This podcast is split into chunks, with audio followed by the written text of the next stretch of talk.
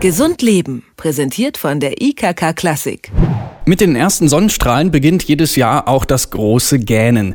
Während es den einen völlig kalt lässt, packt's den anderen vielleicht die Frühjahrsmüdigkeit. Aber woher kommt die eigentlich? Zeitumstellung, Wetterfühligkeit? Wir sprechen dazu mit der Medizinmeteorologin Christine Koppe. Schönen guten Tag. Guten Tag, Herr Schenk. Frau Koppe, gibt es die Frühjahrsmüdigkeit eigentlich wirklich oder ist sie nur so eine beliebte Ausrede unter Langschläfern?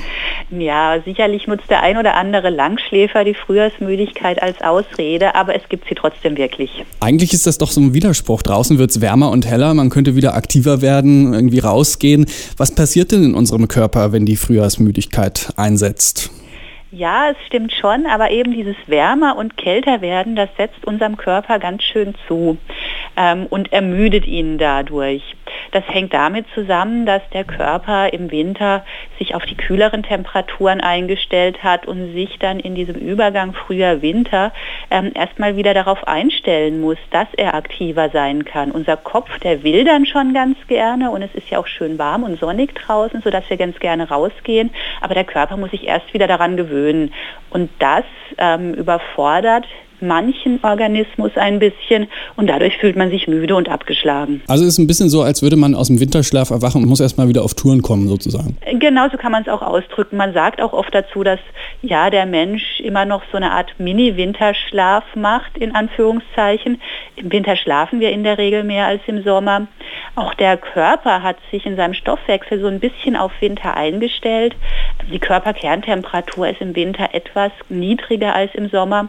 Und all diese Umstellungsprozesse, die passieren dann im Frühjahr, wenn es wärmer wird. Ist das vergleichbar mit einer Krankheit? Nein, nein, auf keinen Fall. Es ist nicht vergleichbar mit einer Krankheit. Es ist eine ganz natürliche Sache, von der man schätzt, dass ungefähr die Hälfte der Bevölkerung in Deutschland betroffen ist. Und da muss man einfach durch. Man kann aber auch sich so ein bisschen helfen, dass man da sich besser darauf einstellen kann, indem man dem Organismus die Zeit gibt, sich umzustellen und vielleicht auch schon mal im Winter ja ihn daran trainiert, mit diesen Temperaturgegensätzen, die wir im Frühjahr haben, ähm, klarzukommen. Hat denn die Frühjahrsmüdigkeit vielleicht auch einen positiven Effekt auf den Körper? Ah, ich würde jetzt nicht sagen, dass sie einen negativen Effekt hat generell. Man ist etwas abgeschlafft und man sollte, ja, wenn der Körper das Anzeichen gibt, ich bin schlapp, ich bin müde, dem auch so ein bisschen nachgeben und auch schauen, dass man ausreichend Schlaf kriegt, obwohl die Tage jetzt schon wieder länger werden und man doch dazu tendiert, spät ins Bett zu gehen und durch die Helligkeit wieder relativ früh wach wird. Jetzt ist natürlich die Frage, was können wir gegen Frühjahrsmüdigkeit tun und sollten wir überhaupt was tun? Ja, was man gegen Frühjahrsmüdigkeit tun kann, das sind so, ja, ich sage jetzt mal Allgemeinplätze. Man sollte schauen, dass man sich möglichst gesund ernährt, ausgewogen ernährt, also viel Vitamine zu sich nimmt, um eben dem Körper zu helfen, wieder auf Trab zu kommen. Äh, man kann im Winter auch schon anfangen, regelmäßig in die Sauna zu gehen oder Wechselduschen zu machen. So, ähm, so ähm, trainiert man das ähm, Gefäßsystem und daran, dass es sich an diese wechselnden Warm-Kalt-Bedingungen im Frühjahr leichter einstellen kann. Wer sehr müde ist, kann auch mal Mittagsschlaf machen, allerdings nicht länger als 20 Minuten, wenn man das dann irgendwie im Tagesablauf integrieren kann. Und ja, was auch immer gut tut, rausgehen, Licht tanken, Sonne tanken, ähm, dabei spazieren gehen, um den Kreislauf so ein bisschen in Schwung zu bringen.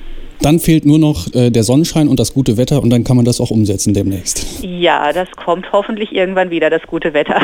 Soweit also Christine Koppe vom Deutschen Wetterdienst über den Winterschlaf des Menschen und den Morgen danach. Vielen Dank für das Gespräch und einen schönen Frühling. Danke ebenso. Tschüss.